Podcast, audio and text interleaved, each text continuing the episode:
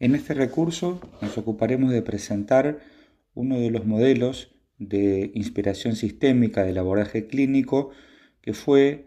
eh, y sigue siendo muy famoso en el contexto de la disciplina. Estamos hablando de la llamada Escuela de Milán o también Grupo de Milán o también llamado los Asociados de Milán, como veremos ahora en función de su historia, eh, de la que podemos rescatar a su figura central, podríamos decir, que es eh, Mara Selvini Palazzoli. Eh, esta psiquiatra italiana que nació en 1916 en Milán, en Italia, y falleció en, la misma ciudad donde nació en el, en el 1999, se había formado inicialmente como médica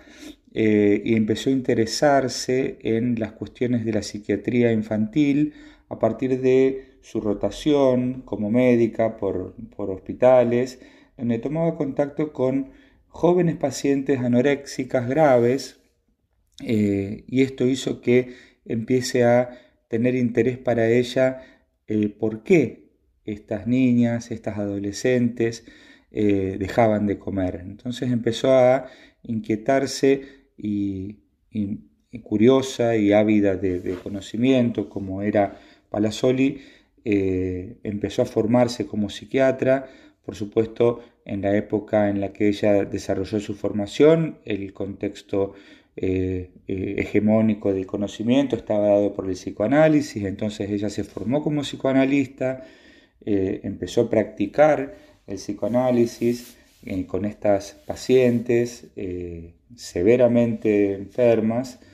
eh, con riesgo de vida, y durante muchos años desarrolló su tarea en ese contexto, con ese marco teórico, incluso escribió varios artículos y libros, llegando a ser una reputada psicoanalista de niñas y adolescentes. Y a mediados de la década del 60, donde ya ella estaba consolidada como profesional, eh, su inquietud la hizo tomar contacto con eh, algunas obras de la Escuela de Palo Alto, que por entonces, eh, como hemos visto en recursos anteriores, se estaba desarrollando a partir de la fundación del Mental Research Institute, a partir del trabajo que venían desarrollando en paralelo el grupo Bateson, eh, Servini Palazzoli toma contacto con estas obras, toma contacto con la, figura de Bateson especialmente y también realiza lecturas que le despiertan mucho su curiosidad intelectual y clínica respecto a los escritos que estaba desarrollando Jay Haley, respecto a los escritos que estaba desarrollando Paul Maslavik. Eh, y a partir de ahí empieza a profundizar en la investigación que va a marcar, eh, a partir de su contacto con las ideas sistémicas, va a marcar un punto de inflexión en su carrera eh, como profesional. El primer paso lo da en 1967, cuando funda en una institución muy famosa, muy reconocida en Milán, que sigue abierta hasta el presente, que es el Centro de Estudio de la Familia. En el año 1967, ella entonces empieza a abordar a las familias de estas pacientes jóvenes. Eh, hasta el momento había desarrollado solamente tratamiento individual, como lo marcaba el modo psicoanalítico clásico en el que se había formado. No estaba conforme con los resultados clínicos, no estaba conforme con la manera en cómo respondían las pacientes. Eh, entonces empieza a trabajar con la familia completa de las pacientes, pero aún en el 67 por lo menos, aún dentro de un marco eh, psicoanalítico eh, con alguna mixtura de algunas ideas sistémicas, de algo de lo que venía leyendo y profundizando, em, hasta que en el año 1970, al finalizar el, el año escolar, porque además era docente eh, en posgrado de psicoterapias que ofrecía la Universidad Católica de Milán,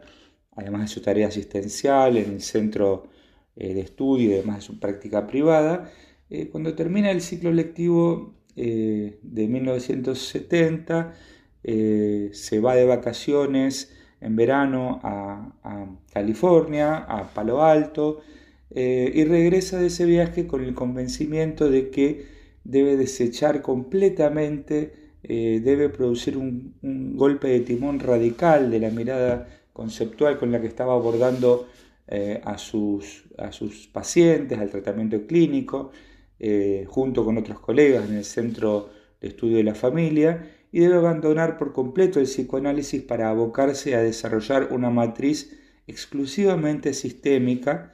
Eh, de hecho, algunos de sus alumnos de la época comentan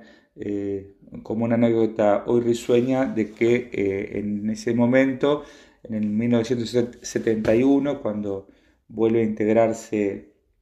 a la, formación,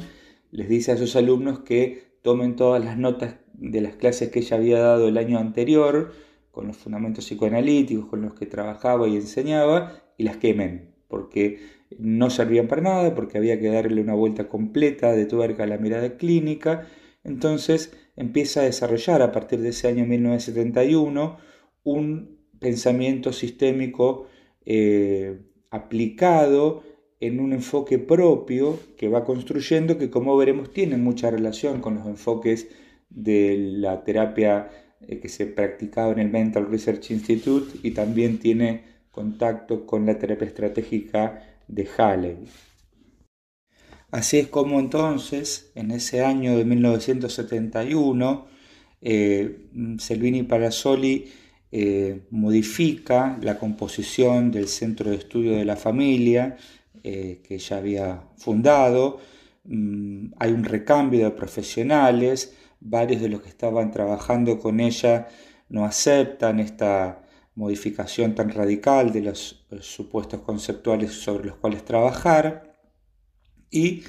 Palazzoli entonces eh, se asocia, de ahí el nombre quizás de Asociados de Milán, a tres terapeutas con los que va a desarrollar, va a dar el puntapié del desarrollo de toda la tradición de la terapia familiar sistémica italiana y podríamos decir también europea, porque en ese momento la terapia familiar sistémica, si bien había algunas experiencias de terapia familiar o de abordaje familiar eh, en algunos contextos de países europeos, la tradición de la terapia familiar eh, de raigambre sistémica se desarrolla en Milán. Entonces, los asociados de Milán tienen también un carácter fundacional como espacio.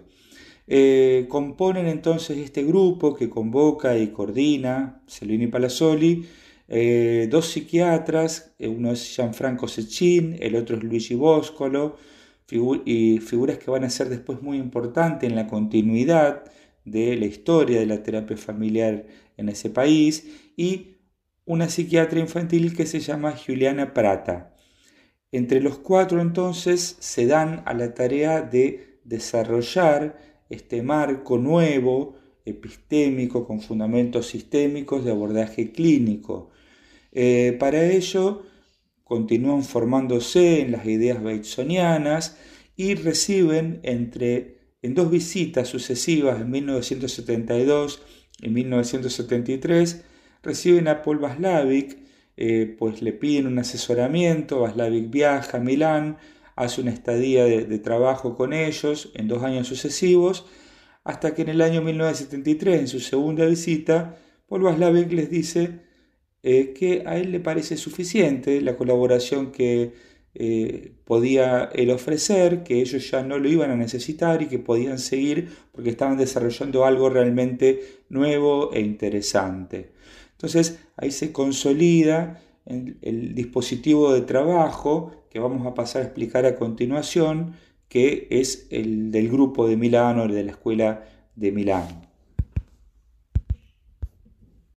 Veamos entonces algunos supuestos conceptuales del grupo de Milán que se expresaron y se desarrollaron con mucha claridad en el libro editado en 1975 que tiene el título en español Paradoja y Contraparadoja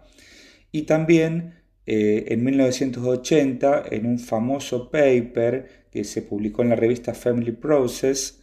eh, que se llamó Hipotetización, Circularidad y Neutralidad. Cabe aclarar que para 1980, para el momento de la publicación de ese paper, eh, los asociados de Milán habían dejado de trabajar juntos.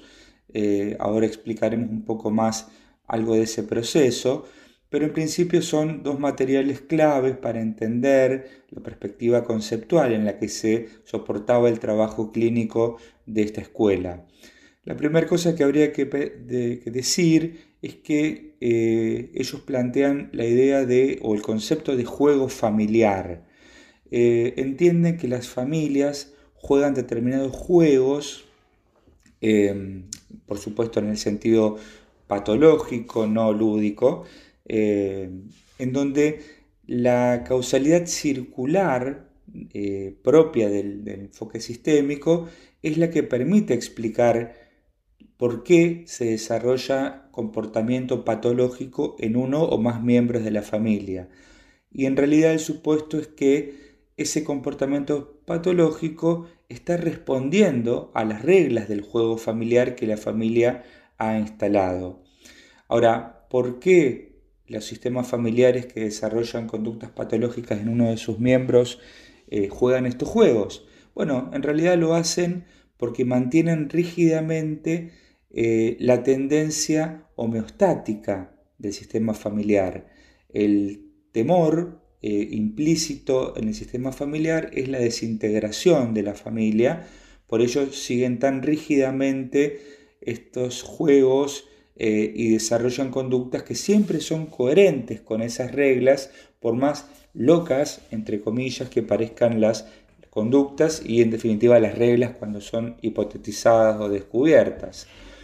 Por ello, el objetivo, en términos generales, de la intervención terapéutica del grupo de Milán es cambiar esas reglas de juego. Eh, en este sentido,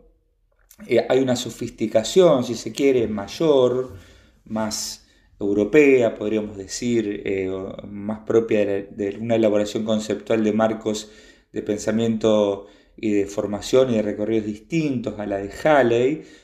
pero que no por ello no dejan de mostrar su emparentamiento. Hay una idea de eh, perspectiva estratégica de que el sistema terapéutico debe cambiar las reglas de juego. ¿sí? Em, en ese sentido, el equipo terapéutico tiene como tarea realizar una lectura consistente de cómo juega sus juegos cada familia, es decir, cuáles son las coaliciones que se dan entre los integrantes de la familia, cuáles son los bandos que se organizan en ese juego y también de qué manera ese juego familiar patológico guarda relación y desarrollo con el contexto extrafamiliar, porque desde una perspectiva batesoniana sistémica, el contexto, por supuesto, es lo que le da inteligibilidad a ese juego.